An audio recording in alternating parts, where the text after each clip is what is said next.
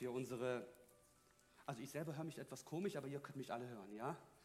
Okay, oder ist das gut? Ja, ich sehe Kopfnicken. Okay.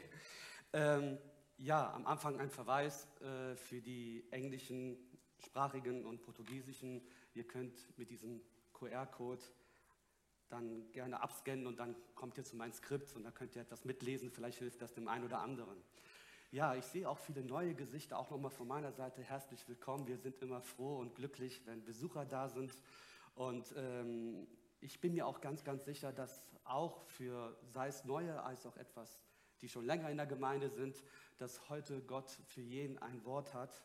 Da bin ich mir 100% sicher. Ich würde jetzt auch 1000% sagen, aber über 100% geht ja eigentlich mathematisch nicht. Also ich bin mir ganz sicher, dass es nicht umsonst ist, wenn du, wenn du willst, Gott will. Die Frage ist, ob du willst. Wenn du aber offen bist und sagst, okay, ich will mir das mal gerne anhören, wer ist Gott, was will mir Gott heute Morgen sagen, Gott ist treu und Gott wird sprechen, weil alle, die, die hungrig sind und alle, die, die durstig sind, Gott hat Platz und offene Arme für jeden, der hier ist. Ähm, wie wir auch gehört haben, auch bei, der, bei dieser Kinder, äh, bei diesem äh, Bibelvers für ein Kind hieß, war ja ein Bibelvers, jeder, der zu mir kommt, den stoße ich nicht aus. Ja, ähm, wir befinden uns ja in einer Predigtreihe und zwar von Jesus lernen. Und ähm, da möchte ich gerne euch am Anfang eine Frage stellen. Und zwar, ach so, ich weiß vielleicht ein bisschen zu schnell, aber genau. Von Jesus lernen, Nachfolge ganz praktisch.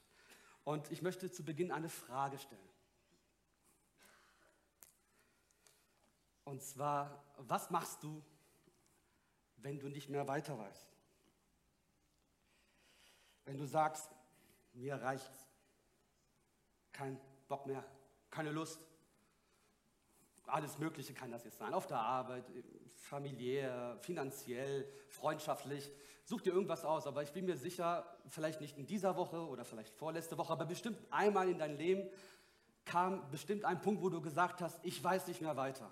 Was, was gibt es da für Tricks oder für äh, Methoden, um diese Frust oder diese innere Wut ja, äh, entgegenzuwirken?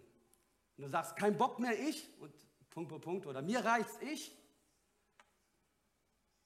Komm, das haben wir alle mal gemacht. Und zwar richtig. Schaukeln. Schaukeln. Vielleicht habt ihr diesen Spruch schon mal gesehen. Ja, das gibt es ja manchmal so auf Tassen und T-Shirts. Und zwar, mir reicht, ich gehe schaukeln. Ähm, was haben die Christen gemacht? Die haben diesen Spruch genommen und haben daraus ein Wort verändert. Und zwar nicht schaukeln. Wir werden heute nicht über Spielplätze reden und jemand sagt, ach schade. Ähm, aber schaukeln ist auch nicht schlecht, nur so nebenbei. Und zwar, jetzt sagt jemand, ach, langweilig. Da war das mit Schaukeln war besser. ähm, falls du zu die gehört, die sagt, oh, beten, oh nee, oh, bitte, ey. Ich hab, wann habe ich das letzte Mal gebetet? Beten, komm, das ist jetzt doch nicht so spannend. Also erstmal unter, uns, beten ist, kann das langweiligste sein, was es auf der Welt gibt. Also schaut mal, beobachtet mich ganz genau. Wer, rat, wer kann raten, was ich gerade mache? Ja, ich habe gerade gebetet. Habt ihr nicht gemerkt? Ich mache es nochmal. Habt ihr gesehen? Spannend, ne? Also beten, ey bitte, also wenn man doch Probleme hat, dann muss man aktiv werden. Also da muss man doch kreativ sein. Aber da gibt es Menschen, die haben voll die Probleme, voll den Stress, die wissen nicht mehr weiter. Was machen die? Äh, so hammerkreativ, wirklich Applaus. Da kann doch nichts bei rauskommen. Also beten, das ist mal unter uns, das ist, vielleicht sagt jemand, das ist, Gott hat mich zu vielen Sachen berufen, aber ich kann gut, ich weiß nicht, reden. Ich kann stundenlang reden keine Angst, ich versuche kurz zu sein. Ähm, oder jemand sagt, ja, ich kann Gott dienen, ich weiß nicht, mit der Musik. Oder ich kann für andere kochen. Ich kann, ich weiß es nicht. Also da gibt es so viele Sachen, die wir für Gott tun können oder die spannend im Leben sind, aber beten. Warum? Was soll das? Und da denken wir immer vielleicht gleich direkt an Menschen, die sich irgendwo einschließen und sowieso nichts in ihrem Leben vorhaben, viel Zeit haben, vielleicht so kleine Kinder oder, Entschuldigung, vielleicht Rentner, die jetzt nicht mehr arbeiten, die können ja beten, irgendwelche Menschen, Kloster oder Nonnen. Aber sorry, ich, ne, ich habe keine Zeit. Ja, natürlich bete ich kurz vorm Schlafen gehen und hier und dort, da mir eine Minute. Oder viele sagen, ich bete so zwischendurch, ja, wenn ich mal im Bus bin oder beim Autofahren oder ich weiß nicht. Da kann ich das irgendwo noch einbauen. Aber Dennis, jetzt dieses Beten, wo ins Zimmer gehen, Tür zu machen, sich hinknien, haben. Da gibt es andere, die können es viel, viel besser als ich. Und jetzt mal unter uns.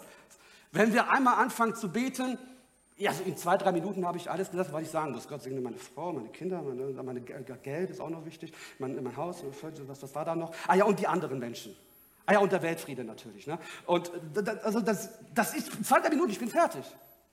Da, da, oder noch besser, ich schlafe ein. Kennt ihr das? Willkommen. Also, wenn du so einen Tag hinter dir hast und dann machst du auch noch die Augen zu. Ich bin weg. Das geht ganz schnell bei mir. Weg. Und irgendwann mal wache ich auf, wo, wo bin ich? Ah, Gott, geh mal schlafen. Äh, das, also wir merken, beten,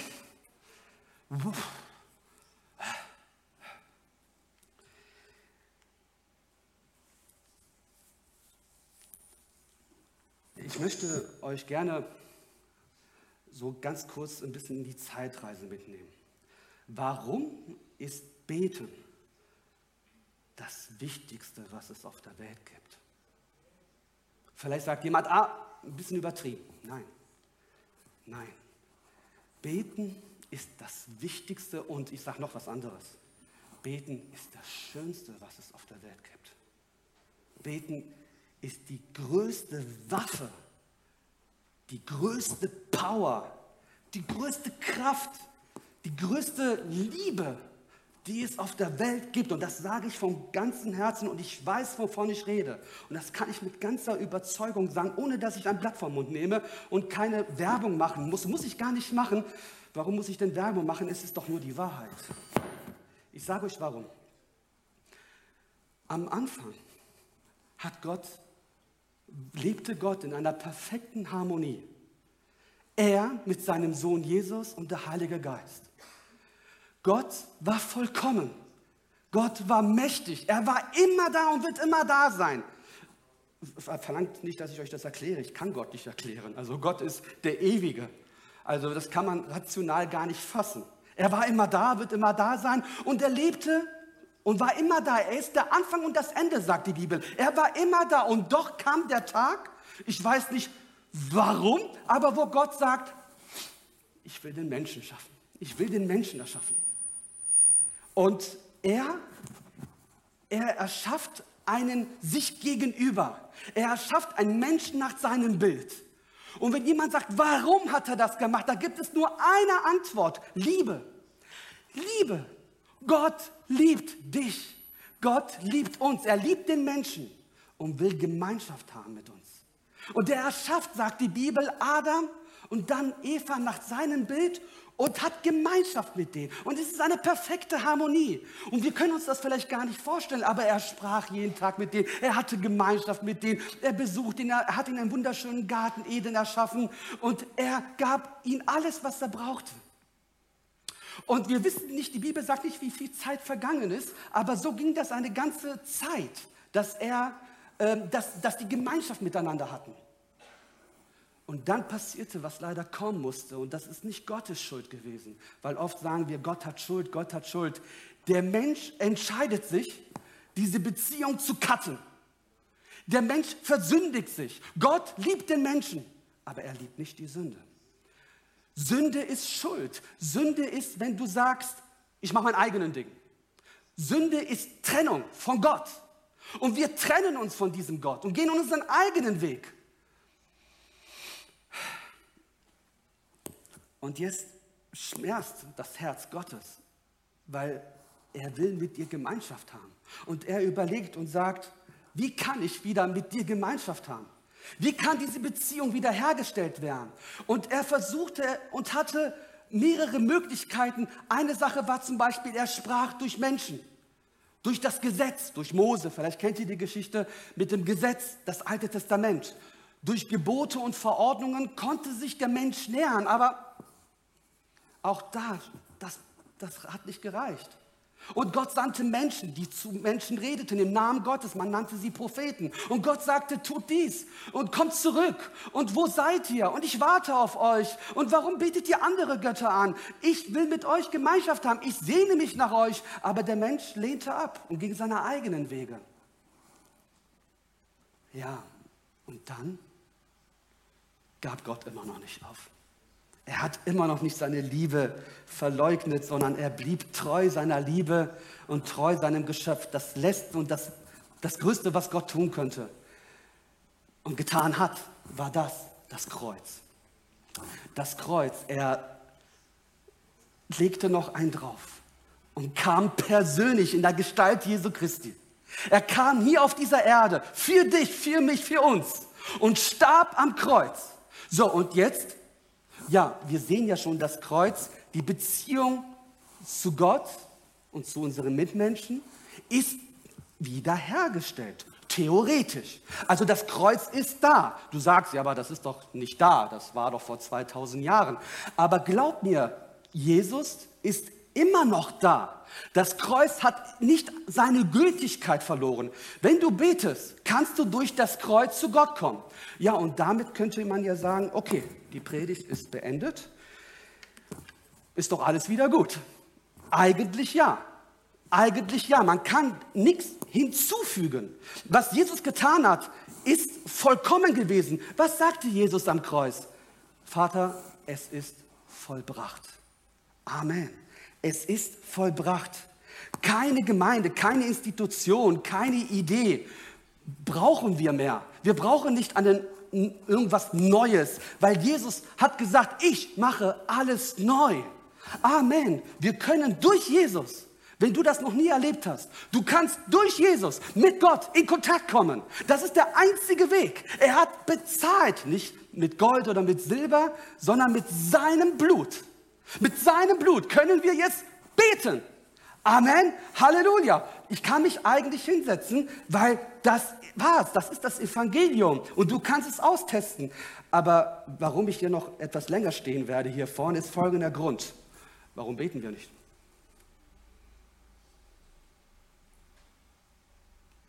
Warum beten wir nicht? Oder warum, genauer gesagt, beten wir nicht so, wie wir einmal gebetet haben?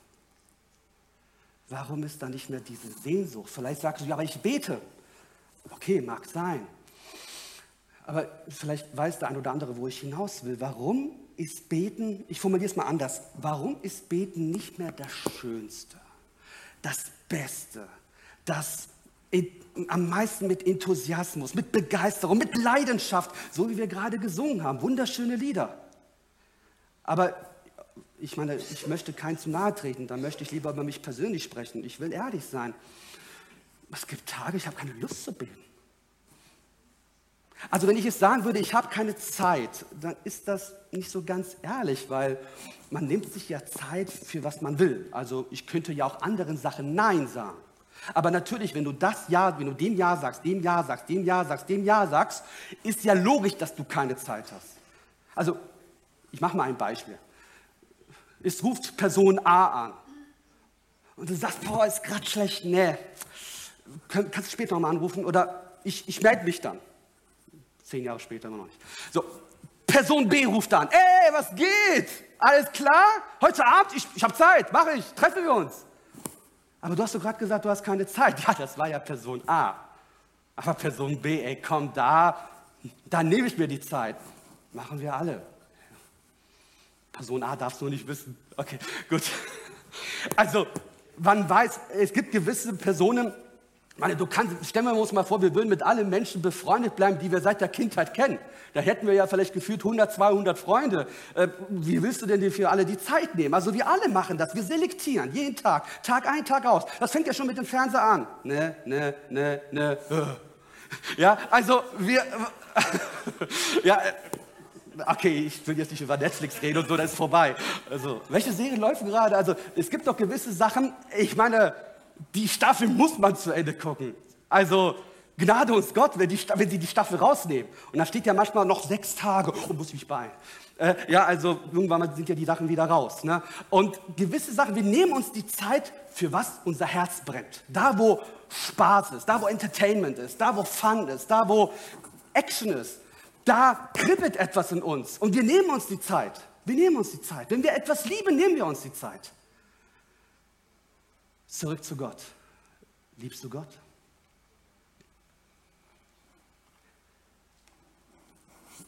Äh, Jesus hat mal gesagt, wer mich liebt, der hält meine Gebote. Also bevor du sagst, ja, ich liebe Gott, stell dir die Frage, hältst du seine Gebote? Weil das ist, wäre ein, ähm, ein Indiz dafür, dass du ihn liebst. Ähm, was sind denn seine Gebote? Hast du Zeit für mich? Das ist das wichtigste Gebot. Gott will mit dir Zeit haben.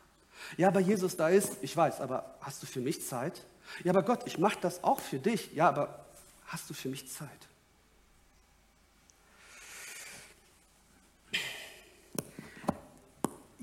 Nochmal die Frage, warum beten wir nicht? Und ähm, ich habe hab da mal was, ich habe mich an, in dieser Woche an etwas erinnert. Ich weiß nicht, vielleicht kennt das da der eine oder andere, aber das passt jetzt wirklich sehr, sehr gut, weil Michael hat ja letzte Woche gepredigt über den Teufel. Ich weiß nicht, ob ihr da, war, da wart oder vielleicht habt ihr es auf Livestream gesehen. Ähm, und vieles, was er gesagt hat, wollte ich eigentlich heute auch sagen. Und deshalb ist das genial, dass er es schon vorweggenommen hat, weil ich glaube, da ist eine Verbindung zwischen Teufel, das Thema Teufel und das Thema Gebet. Und wenn jemand sagt, hey, was hat denn jetzt der Teufel jetzt mit Gebeten zu tun, äh, dann möchte ich euch gerne etwas vorlesen. Und zwar der Teufel lädt ein zu einer Konferenz. Der Teufel berief eine weltweite Konferenz. In seiner Eröffnungsrede sprach er zu seinen dunklen Engeln, haben wir letzte Woche gehört, die Dämonen. Wir können die Christen nicht davon abhalten, in die Kirche zu gehen. Wir können sie auch nicht abhalten, in ihrer Bibel zu lesen. Die kennen die Wahrheit. Wir können sie auch nicht mal abhalten, dass sie beten und mit Gott eine Beziehung haben. Wenn sie die Verbindung zu Jesus bekommen, verlieren wir Gewalt. So lasst sie in ihre Kirche gehen, lasst sie weiter ihren Lebensstil beibehalten, aber klaut ihnen ihre Zeit, damit sie diese Beziehung zu ihm nicht pflegen. Und da rufen die Dämonen, aber wie sollen wir das tun? Und der Teufel antwortet, haltet sie mit unwichtigen Dingen des Lebens beschäftigt. Erfindet unzählige Möglichkeiten, um ihre Gedanken voll auszufüllen. Lenkt ihre Gedanken auf, ich muss es haben, ich muss das kaufen, ich muss Schulden machen. Redet die, den Frauen ein, für viele Stunden berufstätig zu sein. Die Ehemänner sollen sechs, sieben, sogar ja, sieben Tage in der Woche arbeiten. Am besten zehn Stunden oder sogar zwölf Stunden pro Tag. So lasst sie sich in ihren luxuriösen, aber leeren Lebensstil leisten. Haltet sie davon ab, Zeit mit ihren Kindern zu verbringen. Sobald ihre Familien zerbrochen sind, wird auch ihr Heim keine Zuflucht mehr bieten von dem Stress der Arbeit. Übersättigt sie ihre Gedanken, so dass sie die Stimme des Hirten nicht mehr hören können. Bringt sie, davon, äh, bringt sie dazu, während der Autofahrt ständig Musik zu hören. Lasst kontinuierlich den Fernseher laufen. Video, DVD, CD-Player, Computer. Sorgt dafür, dass ständig Musik spielt, die unsere Ziele verfolgen, in jedem Laden und Restaurant der Welt, das wird ihre Gedanken und ihren Geist blockieren und die Gemeinschaft mit Christus brechen.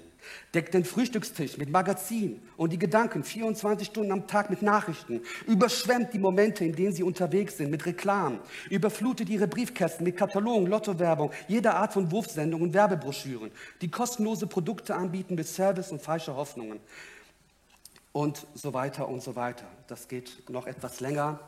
Ähm, dieses, das habe ich vor ungefähr 15, 20 Jahren gelesen. Deshalb tauchen auch nicht so Worte wie Smartphones oder so auf. Also jemand merkt, ist schon etwas veraltet. Da hat sich der Teufel noch tausend andere Sachen ausgedacht.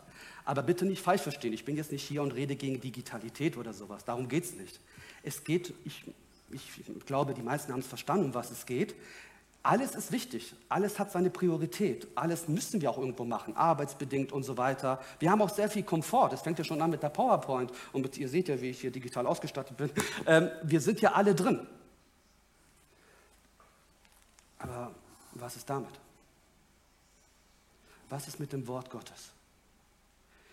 Und ich möchte jetzt auch kein Fass aufmachen zum Thema die Bibel lesen mit dem Handy. Das kann sehr, sehr gut sein. Ich habe selber die Bibel-App, die ist total konform. Wenn du mal die Bibel nicht parat hast, zack, Handy raus und da ist die Bibel-App. Trotzdem würde ich euch raten, einen separaten Gegenstand zu haben. Rein psychologisch, okay? Einen separaten Gegenstand, das vermeidet die Gefahr, dass du von der Bibel-App direkt die App links und die App rechts anklickst. Ein, ja, also das, ist, äh, das hat auch seine Gefahren. Wenn du aber die Bibel hast, ein separates Stück, das losge losgelöst ist davon, dann kann das auch weniger verführerisch sein, Thema zu wechseln. Ich äh, möchte gerne einen Bibelvers lesen, und zwar in Johannes 4. Da sagt Jesus, die Zeit kommt, ja, sie ist schon da, in der die wahren Anbeter den Vater im Geist und in der Wahrheit anbeten. Der Vater sucht Menschen, die ihn so anbeten. Denn Gott ist Geist. Deshalb müssen die, die ihn anbeten wollen, ihn im Geist und in Wahrheit anbeten. Das sagte Jesus vor 2000 Jahren und ich habe zwei Stellen rot markiert, und zwar diese hier. Der Vater, Jesus, sucht wahre Anbeter. Als ich das gelesen habe, Gott sucht wahre Anbeter, wisst ihr, was ich verstanden habe? Dann gibt es ja auch falsche Anbeter. Es gibt wahre und es gibt falsche Anbeter. Zu welchen gehören wir? Oder eine andere Frage, was muss ich tun, damit ich richtig bete? Kann man auch falsch beten? Ja. Der Vater sucht Menschen, die ihn so, dieses kleine, diese zwei Buchstaben, die machen sehr viel aus, ne? und zwar so anbeten. Also ich glaube, wir müssen wieder zurückkommen zur wahren Anbetung, so wie Jesus gebetet hat. Und auch wenn die Zeit etwas fortgeschritten ist, ich möchte uns gerne heute fünf Tipps geben. Ich habe sie jetzt Regeln genannt, die wir vielleicht mit in die Woche nehmen. Was bedeutet richtig anbeten? Was ist die wahre Anbetung? Was, wie hat Jesus gebetet und wie können wir sein Beispiel nachfolgen? Kommen wir zu Punkt 1. Also fünf Regeln fürs Beten. Die erste Regel, bete durch Jesus. Und so, liebe Brüder und Schwestern, auch aus der Bibel, können wir jetzt durch das Blut, das hatte ich vorhin schon gesagt, das Jesus am Kreuz für uns vergossen hat, frei und ungehindert ins Allerheiligste. Christus hat den Tod auf sich genommen und damit den Vorhang, ich erkläre es gleich, niedergerissen, der uns von Gott trennte. Durch sein geopferten Leib hat er uns einen neuen Weg gebannt, der zum Leben führt. Er ist unser hoher Priester und herrscht nun über das Haus Gottes, seine Gemeinde. Darum wollen wir zu Gott kommen, mit aufrichtigem Herzen, im festen Glauben. Denn das Blut, schon wieder das Blut, von Jesus Christus hat uns von unserem schlechten Gewissen befreit. Und unser Körper wurde mit reinem Wasser von aller Schuld reingewaschen. Haltet an dieser Hoffnung fest, zu der wir uns bekennen und lasst euch durch nichts davon abbringen. Ihr könnt euch felsenfest auf sie verlassen, weil Gott sein Wort hält. Amen. So, meine Lieben, was, äh, was bedeutet das? Wir können, er hat den Vorhang zerrissen. Äh, Vorhang? Was für ein Vorhang ist das? Also, und vielleicht wissen das einige nicht, deshalb möchte ich euch zwei, drei Bilder zeigen und dann werdet ihr das sofort verstehen. Die, die, die meisten wissen, die, die das Alte Testament kennen, wissen das. Und zwar schaut mal, ich möchte jetzt hier keinen Geschichtsunterricht machen und ihr nicht äh, äh, zu sehr abweichen, weil sonst ich, sind wir hier bis heute Abend.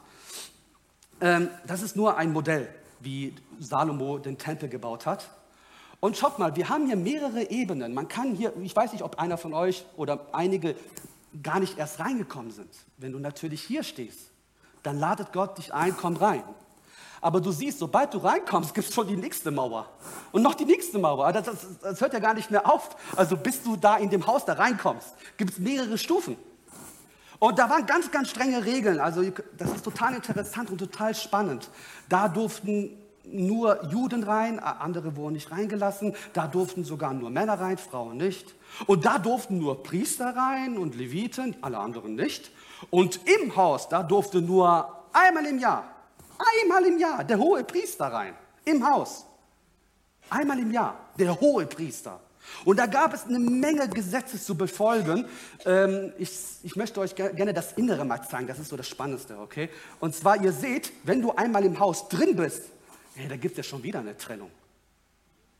Und zwar, das war ein Vorhang und ähm, dieser Vorhang trennte den heiligen Ort, die nannten es das, der, das, also der heilige Ort, das Heilige, und dahinter war der Ort der Allerheiligste. Und da war diese goldene Bundeslade. Schaut mal, ich meine, es ist spannend, was ist hinter diesem Vorhang? Zeige ich euch. Die Bundeslade. Ja, und da war die Gegenwart Gottes. Diese zwei Engel, ihr seht, ne? Äh, und da drin waren die zwei Steintafeln von Mose. Ja? Ähm, es wäre jetzt viel zu kompliziert, das alles zu erklären. Aber wo will ich hinaus? Der springende Punkt ist folgender. Und zwar im Alten Testament konnte nicht jeder x-beliebige einfach so, oh Gott, wie geht's? Ähm, ich will mal beten. Nein. Du musstest erst nach Jerusalem, du musstest dich reinwaschen, du musstest Tiere schlachten, du musstest äh, gewisse Sachen auch äh, opfern. Äh, und der Priester musste dann für dich beten. Und das Blut musste dann abtropfen, da musstest du vielleicht noch mal ein Tier töten. Da waren so viele Gesetze. Und dann hat der und dann kannst du immer noch nicht rein, sondern es gibt dann Leute, die für dich und du sagst ja, aber ich, darf ich? Nicht, du nicht ich bin der Auserwählte. Und da waren nur, also das war so richtig hierarchisch aufgebaut. Und jetzt kommt Jesus und macht die Tür auf. Und wir können jetzt 24 Stunden, wann immer du willst, zu Gott beten. Und das ist einfach nur der Wahnsinn. Das ist ein, eine Ehre. Das ist eine Macht, die wir haben, dass Gott uns immer zuhört. Aber es gibt eine Bedingung. Eine Bedingung gibt es. Bete im Namen Jesus. Wenn du nicht im Namen Jesus betest, dann kann Gott dich nicht erhören, weil Jesus ist der Weg zu Gott. Jesus sagte, ich bin der Weg, ich bin die Wahrheit, ich bin das Leben. Nur durch mich kommt ihr zum Vater. Ich möchte ein Beispiel machen, damit ihr versteht, was, wie wichtig dieser Name Jesus ist. Ich habe hier drei Töchter. Eine ist fünf, die andere ist sieben, die andere ist zwölf. Was glaubt ihr, wer hat am meisten zu sagen? Richtig, die Fünfjährige. Also da da verlieren wir Eltern manchmal sogar. Also die hat so einen starken Willen und die, also die ist krass. Auf jeden Fall, anderes Thema. Ähm, jetzt stellen wir uns mal vor, der Fernseher läuft. Und meine älteste Tochter, sie ist zwölf, guckt Fernseher. Und die Kleine, die geht zu ihr hin und sagt, Jemima, mach den Fernseher aus. Glaubt ihr, sie hört? Ne. So hast mir gar nichts zu sagen, geh weg. So, nächster Tag, sie geht zu Jemima hin und sagt, Jemima, mach den Fernseher aus, hat Papa gesagt. Meint ihr, die macht den Fernseher aus? Nö, nein, Spaß, okay. Also ich hoffe, dass sie, macht immer noch nicht den Fernseher aus. Nein, also in der Regel macht sie den Fernseher aus. Manchmal muss dann noch mal etwas kommen oder so. Aber theoretisch sollte sie den Fernseher ausmachen. Also, da hat sie noch etwas nachgeschoben und zwar hat Papa gesagt. Es redet zwar die kleine fünfjährige Elenia, aber dieser Satz, macht den Fernseher aus, hat Papa gesagt, das bewegt etwas in einer Zwölfjährigen, wo man sagt, oh, vielleicht sollte ich doch, damit ich Ärger vermeide, jetzt langsam den Fernseher ausmachen. Ja, also das war ein Zitat. Papa hat es gesagt, es war nicht ich. Und so ist es, wenn wir zu Gott kommen, wenn wir beten und sagen, Gott, ich bitte dich im Namen Jesus. Und da hört die ganze Welt zu. Und da sogar der Teufel und merkt, oh, hier muss ich abhauen, weil hier ist die Autorität Jesu Christi. Hier komme ich durch das Blut Jesu in dem Allerheiligsten. Im Allerheiligsten. Zweite Regel, bete ehrlich. Wenn du betest, sagt Jesus in der Bergpredigt, geh in dein Zimmer, schließ die Tür zu und bete zu deinem Vater, der im Verborgenen ist dann wird dein Vater, der ins Verborgene sieht, er wird dich belohnen. Und noch ein, anderer, ein anderes Gleichnis, was Jesus erzählt hat. Da war ein Zolleinnehmer. Der Zolleinnehmer blieb weit entfernt stehen, wagte nicht einmal zum Himmel aufzublicken. Er schlug sich an die Brust und sagte, Gott, sei mir gnädig. Ich bin ein Sünder. Das ist auch eine wichtige Regel, meine Lieben. Und bitte nicht falsch verstehen. Jetzt denkt nicht, dass jemand denkt, ah, jetzt soll ich jetzt hier, ich bin der Schlimmste und so. Es geht um Ehrlichkeit. Vergiss nicht, mit wem du redest. Er ist ein liebender Gott, er ist ein barmherziger Gott, aber er ist ein heiliger, gerechter Gott, der Schöpfer des Universums, der Himmel und Erde erschaffen hat.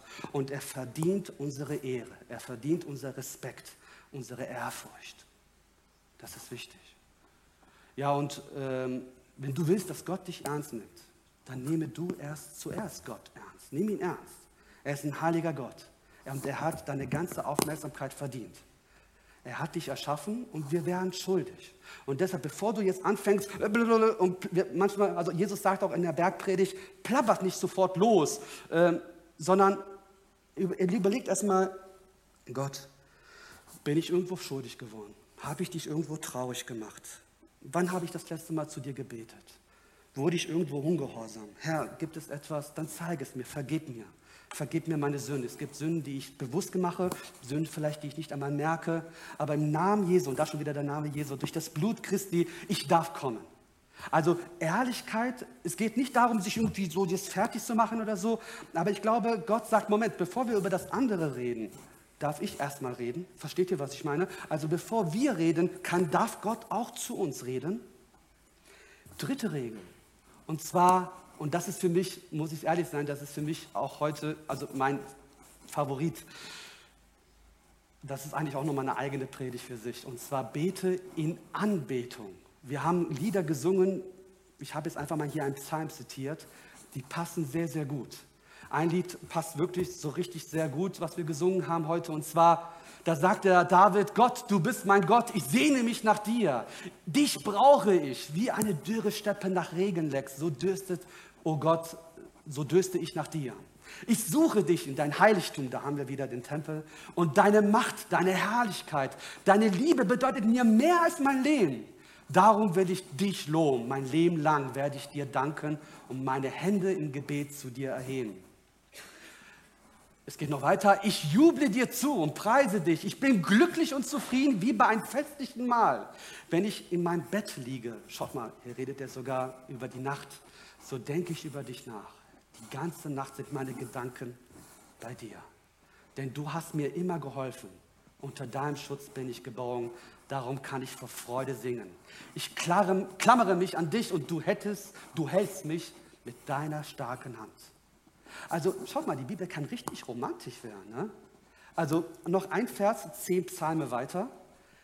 Wen habe ich im Himmel außer dir? Du bist mir wichtiger als alles andere auf der Erde. Wow, wow. Hier sagt der Psalmist, dich allein, nur du, oh Gott. Wusstet ihr, dass das Wort beten man auf Hebräisch auch anders übersetzen kann? Küssen. Küssen bekommt eine ganz andere Bedeutung, das Wort beten. Ne? Und zwar Psalm 2, da sagt der Psalmist, küsst den Sohn. Bevor jetzt jemand sagt, äh, Dennis, äh, pass auf, nicht abschweifen. Es ist geistlich zu verstehen, ihr versteht mich, ja. Es ist, ähm, eine, es ist nur ein Beispiel. Und zwar wie die Liebe zwischen Mann und Frau. So auf einer geistlichen Ebene ist auch die Liebe zwischen Gott und uns. Wenn wir beten, werden wir mit Gott eins im Geiste. Versteht ihr? Da passiert etwas. Ich bete Gott an. Gott will angebetet werden. Und während ich ihn anbete, gibt er mir etwas. Gott sagt, Jesus sagte zu dieser Frau, ich habe Durst. Aber er meinte nicht wirklich den Wasser, er meinte sie. Ich will dich. Mir dürstet, sagte Jesus auch am Kreuz. Und er meinte damit dich. Gott sehnt sich nach dir. Er will mit dir eine enge Gemeinschaft haben. Die Frage ist, sehnst du dich auch nach Gott? Also die dritte Regel, bete in Anbetung. Die vierte Regel, und zwar bete, Entschuldigung, bete still. Und da habe ich gerade schon hier auch aus diesem Auszug gelesen, ich merke, wie unruhig es manchmal auch in meinem Leben, wie stressig es manchmal in meinem Leben wird. Und ich mache viele Fehler, wisst ihr, wenn ich sehr aufgeregt bin, wenn ich wütend werde, wenn ich unruhig werde, wenn ich, wenn ich merke, dass ich die Kontrolle verliere. Ich bin so ein bisschen, meine Frau muss mich manchmal ertragen und auch meine Kinder. Wenn ich merke, dass ich die Kontrolle verliere oder etwas zu viel wird, dann werde ich hibbelig. Also ich weiß nicht, ob ihr mich versteht, vielleicht geht es nur mir so, aber ich merke, wie so eine Unruhe kommt. Ich habe nicht mehr die Kontrolle, es ist zu viel. Ich weiß manchmal gar nicht, wo fange ich an. Ich stehe morgens auf und ich brauche immer so einen Rhythmus, einen Ablauf. Ich muss irgendwie klar sehen. Also ich bin manchmal so vom Typ her. Und dann sagt auch manchmal meine Frau vielleicht so nach dem Motto, Junge, geh mal beten. ja, oder geh mal schaukeln, ich weiß nicht. Aber werd mal ruhig.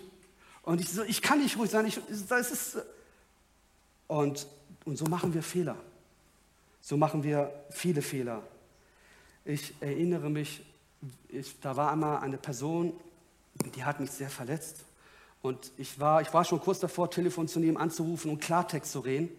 Und ich war 100 Prozent, ich hatte recht. Und ich war so richtig, ja, kennt ihr das, wenn man verletzt ist, dann kommt so eine Wut und Zorn, Enttäuschung. Also ich will jetzt nicht Hass sagen, aber ich war so richtig verletzt von dieser Person. Und wenn du, ich weiß nicht, was ihr da macht. Und es war, ich wusste, ich musste beten, aber es war schwer. Aber ich, dann habe ich gesagt, okay Gott, ich knie mich jetzt hin und bete. Und ich weiß nicht, was da passiert ist. Aber wisst ihr, was ich danach gemacht habe nach dem Gebet? Ich bin zu der Person gegangen, habe sie umarmt und habe einfach gar nichts gesagt und habe ihr im Herzen vergeben. Und das war das Beste, was ich tun konnte. Das Gebet hat mich wieder ruhig gestimmt. Das Gebet hat auch noch mal einen Perspektivwechsel in mir gemacht. Ich wurde still und Gott sagte mir, schau doch mal, Dennis, auch die andere Perspektive. Und das kannst du nicht, wenn du unruhig bist, wenn du so einen Tunnelblick hast und du sagst, ich, ich habe recht, ich habe recht. Aber das Gebet, wir wollen oft, dass das Gebet die Menschen verändert.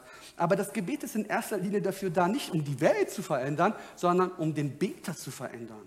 Das Gebet verändert immer in erster Linie mich, dich, uns. Und bitte nicht falsch verstehen, das ist auch ein weiterer Punkt. Und zwar, Gebet kann auch andere Menschen verändern. Das ist auch unser letzter Punkt heute. Und zwar bete intensiv. Auch ein ganz wichtiger Punkt. Bete intensiv. Ihr seht ein krasses Foto. Ich liebe dieses Foto. Ich habe es selber nicht gemalt. Äh, wer sich ein bisschen in der Bibel auskennt, der weiß vielleicht, äh, welche Geschichte das ist. Wir hatten heute schon genug zu lesen, ich weiß. Deshalb habe ich jetzt nicht tausend Bibelverse da geknallt. Wer sich interessiert, kann gerne die Geschichte lesen in 2. Mose 17. Bete intensiv. Ich möchte es kurz erklären. Und zwar, was passiert auf diesem Foto? Machen wir jetzt eine Bildanalyse. Ja? Ähm, und zwar, der Mann in der Mitte, dieser alte Mann, wird oft immer so gezeichnet. Moses. Ja, Mose, Mitte, Stab, okay. Links ähm, ähm, Hur und rechts der Aaron, also zwei Freunde, okay? Aaron und Hur, die halten ihm die Hände hoch. Ja, warum? Warum halten sie ihm die Hände hoch? Seine Hände wurden müde. Oh, wie schlimm. Man darf auch noch mal kurz Pause machen. Man muss ja die ganze Zeit, der alte Mann, ich meine, Mose, er wurde ja 120 Jahre alt. Ne? Also hebt mal so einen 80-Jährigen oder 90, 100-Jährigen mal die Arme hoch. Also, ich meine, hebt mal einen jungen Mann die Arme hoch. Also nach ein paar Minuten, du merkst irgendwann mal, die fangen an zu krampfen. Ne? Also du musst dich irgendwann mal schütteln. Und er hat auch versucht, die ganze Zeit die Arme hochzuhalten. Aber irgendwann mal wurde er müde. Aber da kamen die Freunde, nein Mose, du darfst die Hände nicht runterhalten. Ja, warum? Da unten passiert gerade was. Da unten passiert gerade was ganz Krasses. Und zwar Krieg. Da ist Krieg zwischen Israel und ein verfeindetes Volk. Und zwar die Amalekiter. Und Gott sagte zu Mose, solange du die Hände hoch hast, gewinnt Israel. Sobald du deine Arme runterhältst, verliert Israel und die Feinde gewinnen. Da war das immer so, gewinnen, verlieren, gewinnen, verlieren. Und irgendwann mal konnte er nicht mehr. Und dann haben seine Freunde ihn auch noch so einen Stein, so einen Felsen oder irgendwas drunter geschoben, so dass er sitzen konnte. Und dann ein Freund hier, Arme hoch. Und der andere hier, halt deine Arme hoch. Und Israel gewann die Schlacht gegen den Amalekiter. Und das ist natürlich jetzt symbolisch, also sehr geistig zu interpretieren. Ja? Und zwar Gebet, haben wir ja letzte Woche schon viel gehört, wir befinden uns, und das ist die Wahrheit, in einem Krieg. Und der Teufel weiß ganz genau, wenn du betest, hat er keine Chance. Und alles, was er versucht, ist, Dennis, dich und mich, uns davon abzuhalten, Gemeinschaft mit Gott zu haben. Und das darfst du nicht zulassen. Lass das nicht zu. Lass das nicht zu. Was ist passiert? Was ist mit dir passiert? Du hast das Kämmerlein verloren. Du hast die Salbung verloren. Es gab eine Zeit, da warst du mit Gott so richtig eins. Die Bibel nennt es die erste Liebe. Du hast vielleicht sogar vergessen zu essen und zu trinken. Du hast gesagt, nimm mir alles weg, aber nicht mein Jesus. Es gab eine Zeit, da war Gott wirklich an erster Stelle. Und wenn es sein musste, bist du eben später schlafen gegangen. Und wenn es sein musste, bist du früher aufgewacht. Du hast vielleicht sogar in der Pause, du bist irgendwo im Wald gegangen und hast gebetet. Und wenn es sein musste, hast du dich vielleicht sogar in einer Toilette versteckt. Hauptsache, du warst alleine mit Gott. Du und Jesus im Auto oder sonst irgendwo, weil du wusstest, das ist die schönste Zeit. Das ist die schönste Zeit. Und ich habe diese Woche stark gespürt, erlaub mir noch diesen Abschluss und dann komme ich auch langsam zum Ende. Der Lobpreis kann auch gerne nach vorne kommen, das Lobpreisteam. Und zwar, ich habe in dieser Woche stark gespürt, dass es unter uns Menschen gibt. Ich weiß nicht, ob du dich angesprochen fühlst oder nicht. Die haben ihren Gebetsleben verloren. Es gab eine Zeit, da war Gott wirklich alles für dich. Und meine Frage ist, was ist passiert? Das passiert nicht von heute auf morgen. Aber du hast den Feind irgendwo eine Tür geöffnet.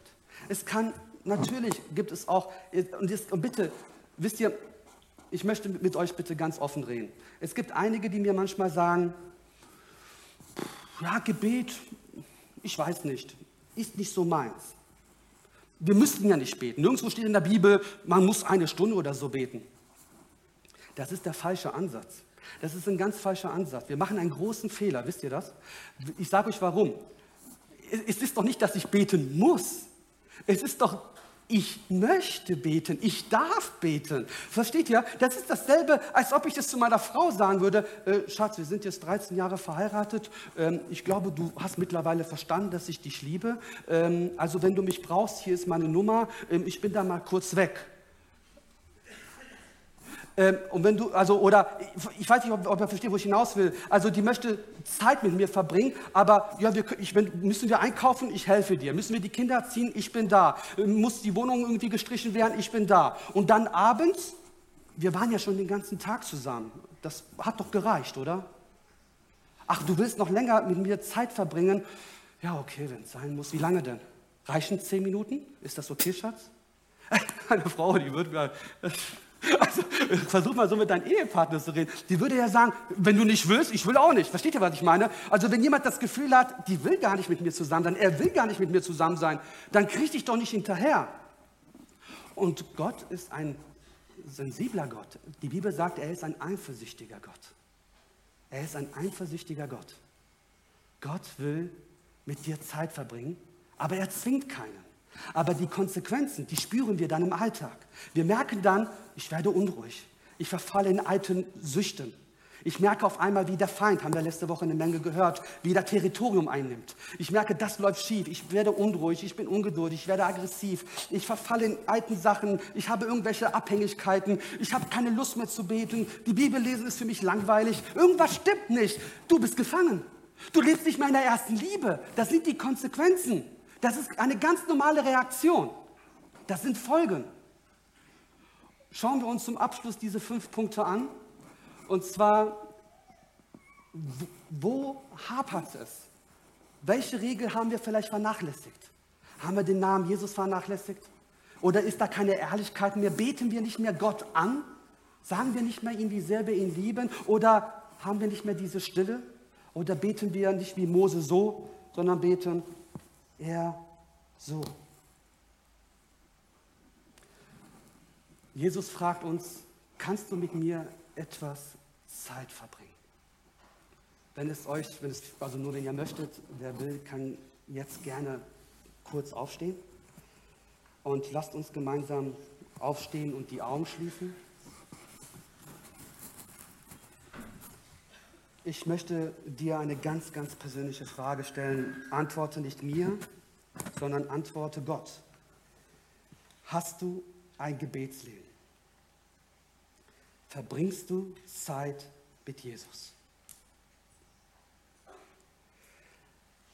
Wann hast du diese erste Liebe verloren?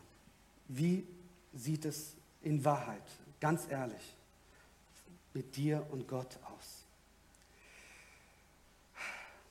Ich weiß, das war vielleicht hier und dort ein hartes Wort, aber die Wahrheit macht uns frei, meine Lieben. Gott liebt dich. Und wenn du noch Gott gar nicht kennenlernst, kennengelernt hast, da kannst du jetzt im Namen Jesus, auch du, wo du, wenn du vielleicht sagst, ich habe mit Gott gar nichts am Hut, kannst du jetzt gerne zu Gott kommen und sagen, Gott, ich möchte dich kennenlernen. Dann möchte ich auch gerne jetzt für dich beten. Und dann möchte ich im Anschluss auch für die beten, die Jesus schon kennengelernt haben, die genau wissen, wovon ich gesprochen habe, die hatten mal diese erste Flamme, ja, diese Liebe, diese Leidenschaft für Gott und sein Wort und für das Beten. Aber dann ist irgendwas passiert und du hast es verloren. Dann darfst du jetzt gerne mit mir gemeinsam beten. Halleluja, himmlischer Vater, Herr Jesus Christus.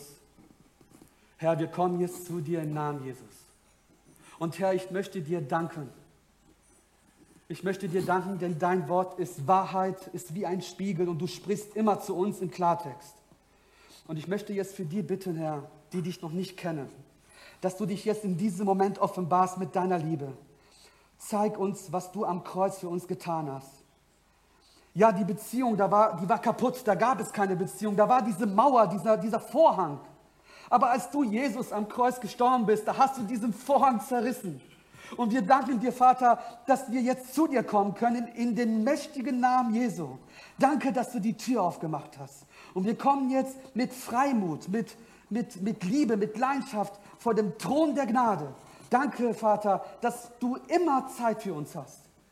Und Jesus, ich bitte jetzt auch in diesem Moment für alle meine Lieben, für meine Freunde, wenn es jemand unter uns gibt, der sagt, ich habe diese dieses Gebetsleben verloren.